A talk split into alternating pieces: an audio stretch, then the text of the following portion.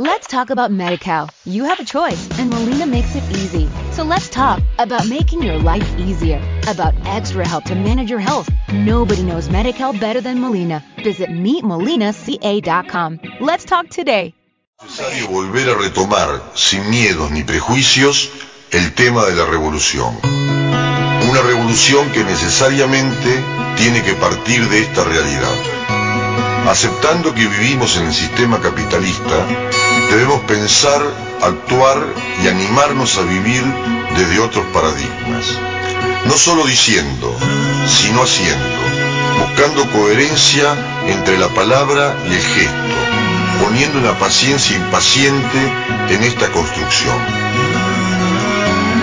Tenemos que ir todos, sin discriminaciones, los intelectuales y los artistas, los cojos, los mudos y los ciegos, los que pueden y los que no pueden.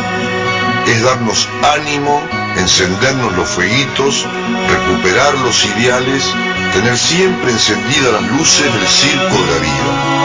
Aunque los payasos estén tristes, la soga de los trapecistas derruidas y la carpa remendada, el circo de una nueva vida debe continuar.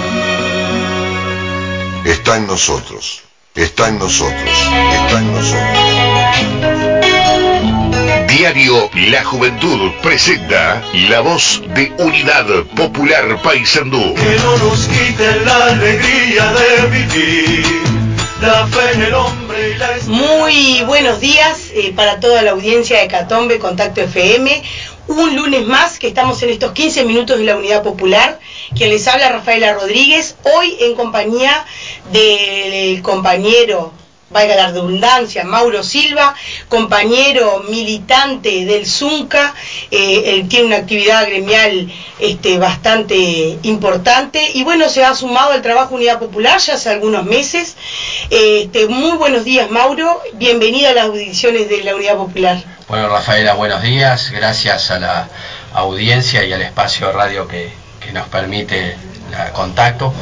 Y bueno, digo, hay muchas cosas que, que tenemos para compartir el día de hoy.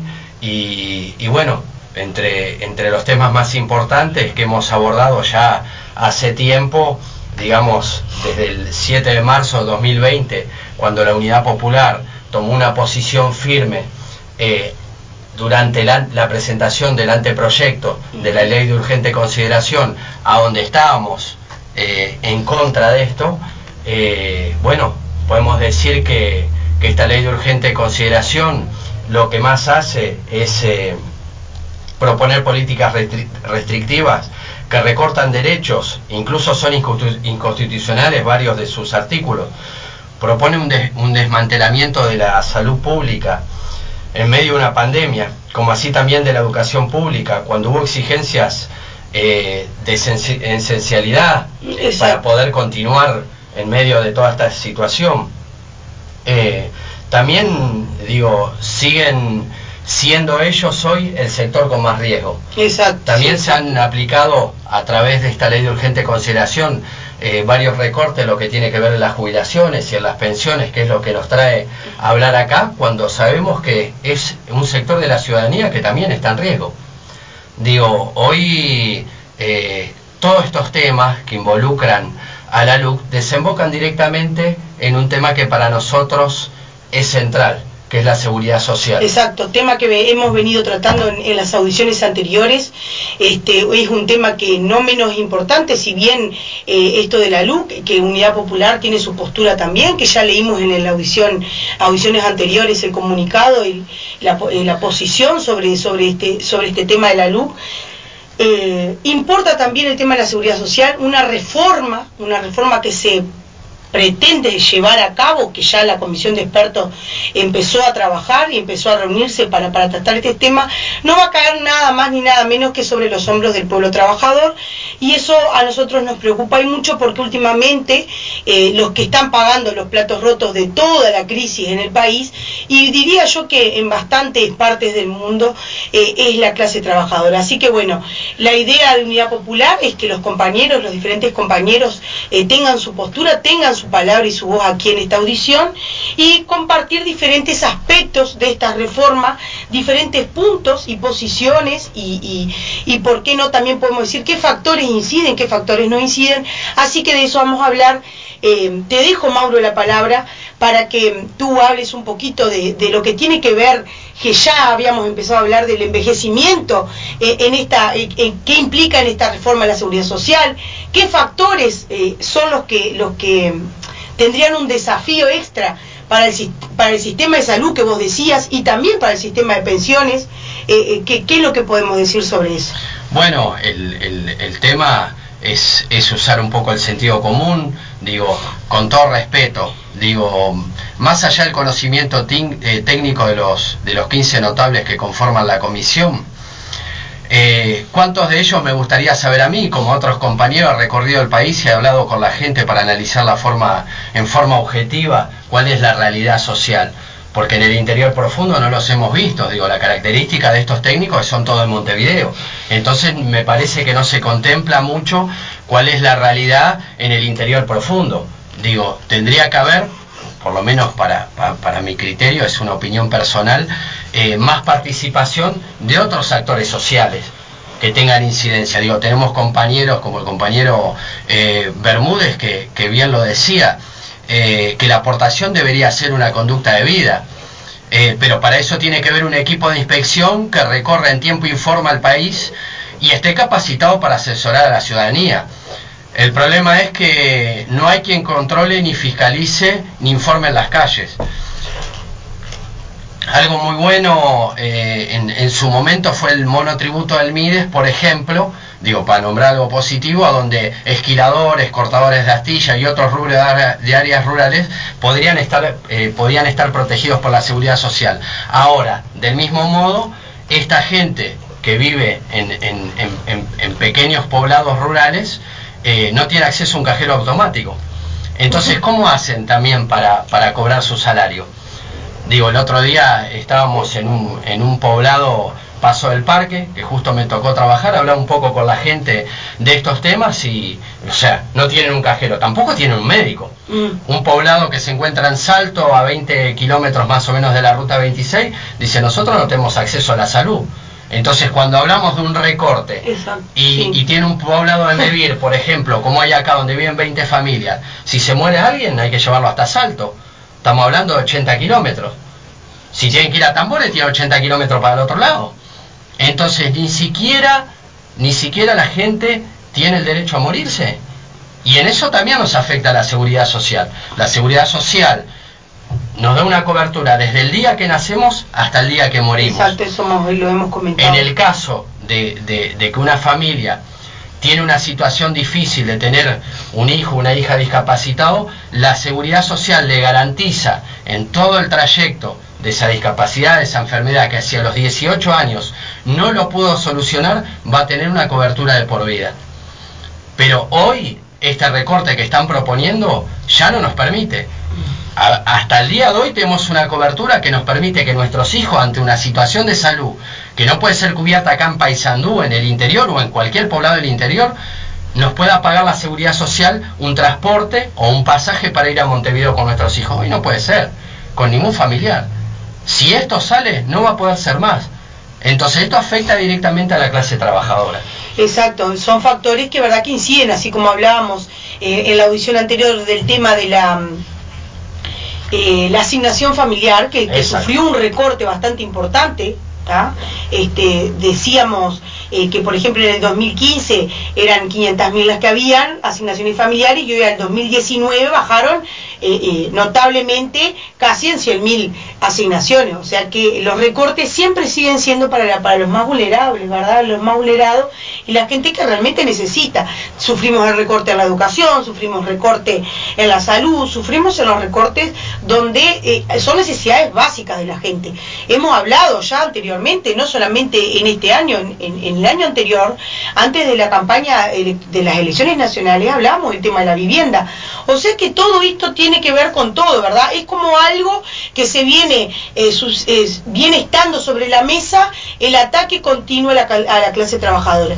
Por eso insistimos en esto de la seguridad social, porque la gente a veces piensa que la seguridad social es solamente pensiones, es solamente jubilaciones, es solamente asignaciones, y sin embargo, como tú decías, Mauro, está presente desde el día que nacemos.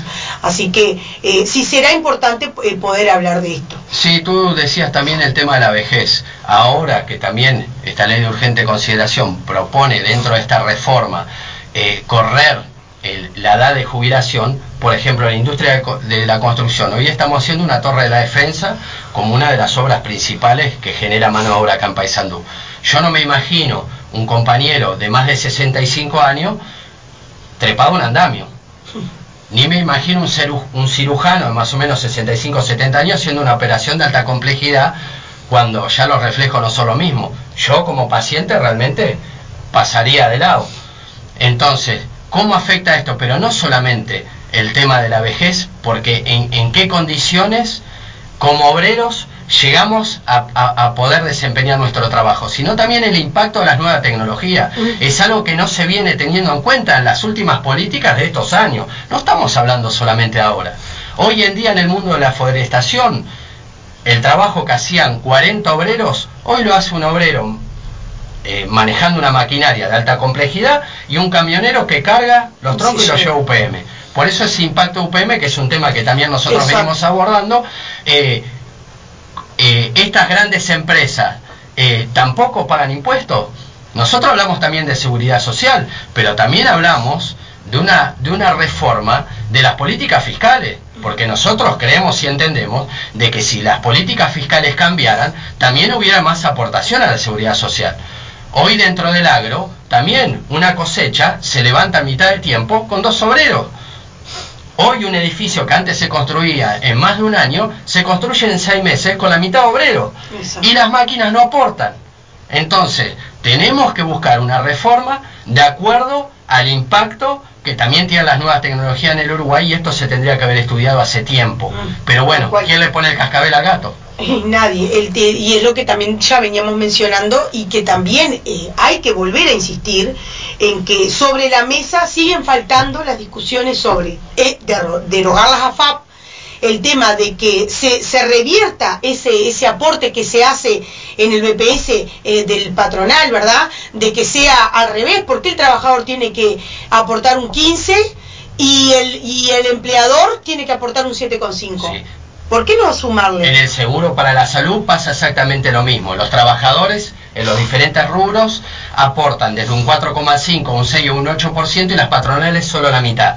En eso también lo tenemos que ver, porque nosotros hoy nos parece que estas políticas están favoreciendo también a la salud privada. Entonces, volvemos a decir, se está desmantelando en medio de una pandemia la salud pública y los que no tenemos acceso a, a otra alternativa, bueno, nos vemos a la calle. Entonces digo, todo este tema, digo, la verdad, en 15 minutos es, difícil, de, es difícil de desarrollar, pero bueno, iremos eh, en, las diferentes audiciones tratando de mantenerlo. Digo, tenemos una propuesta de, de poder generar estos ámbitos de discusión que nosotros hace tiempo que lo venimos teniendo, por eso desde el 7 de marzo teníamos una posición tomada cuando otros actores políticos no sabían qué iban a hacer, pero desde proponer la discusión. Exacto. Eso va a seguir sobre la mesa, ya se nos está terminando el, espacio. Eh, les recordamos que por eso también la actividad que vamos a, mencionar en otras audiciones, esa actividad que estamos planificando, que la Unidad Popular pretende realizar, bueno, ahora va a quedar eh, un poco capaz en stand-by por el tema de, que volvimos a, meternos en, en, los departamentos con casos positivos de COVID-19. Eh, por eso también este, decirle a la gente que igualmente los números para poder comunicarse eh, con nosotros son el 092 279-381, 099-619-534. También a esos teléfonos, eh, si tú quieres, Mauro, dejar el tuyo también para que la gente se pueda comunicar, pedir información o material. Cómo no, mi teléfono es 092-683-472. Exacto. También a los primeros dos números que les mandé pueden solicitar el Diario de la Juventud, diario que siempre decimos es el que nos permite tener este espacio. Así que bueno, también pueden adquirirlo en el kiosco de Guillermoni en calle 18 de julio entre Montevideo y 19. Eh, muchas gracias Mauro, son como tú decías muy poco el, tiempo que tenemos, pero es muy, es muy valioso el aporte que podemos. Eh, la gente a veces ignora un montón de temas y un montón de aspectos de tanto de la LUC, de la reforma de la seguridad social que se viene, de UPM, así que de eso se trata, de que pongamos en discusión toda esa información que la gente no tiene. Muchas gracias por, por acompañarme hoy, eh, estás invitado para la próxima, será hasta el próximo lunes, como todos los lunes 8.30 en Contacto FM. Muchas gracias por la oportunidad y el espacio, gracias a la Contacto FM y seguimos con la programación de la radio. Let's talk about MediCal. You have a choice, and Molina makes. So let's talk about making your life easier, about extra help to manage your health. Nobody knows MediCal better than Molina. Visit meetmolinaca.com. Let's talk today.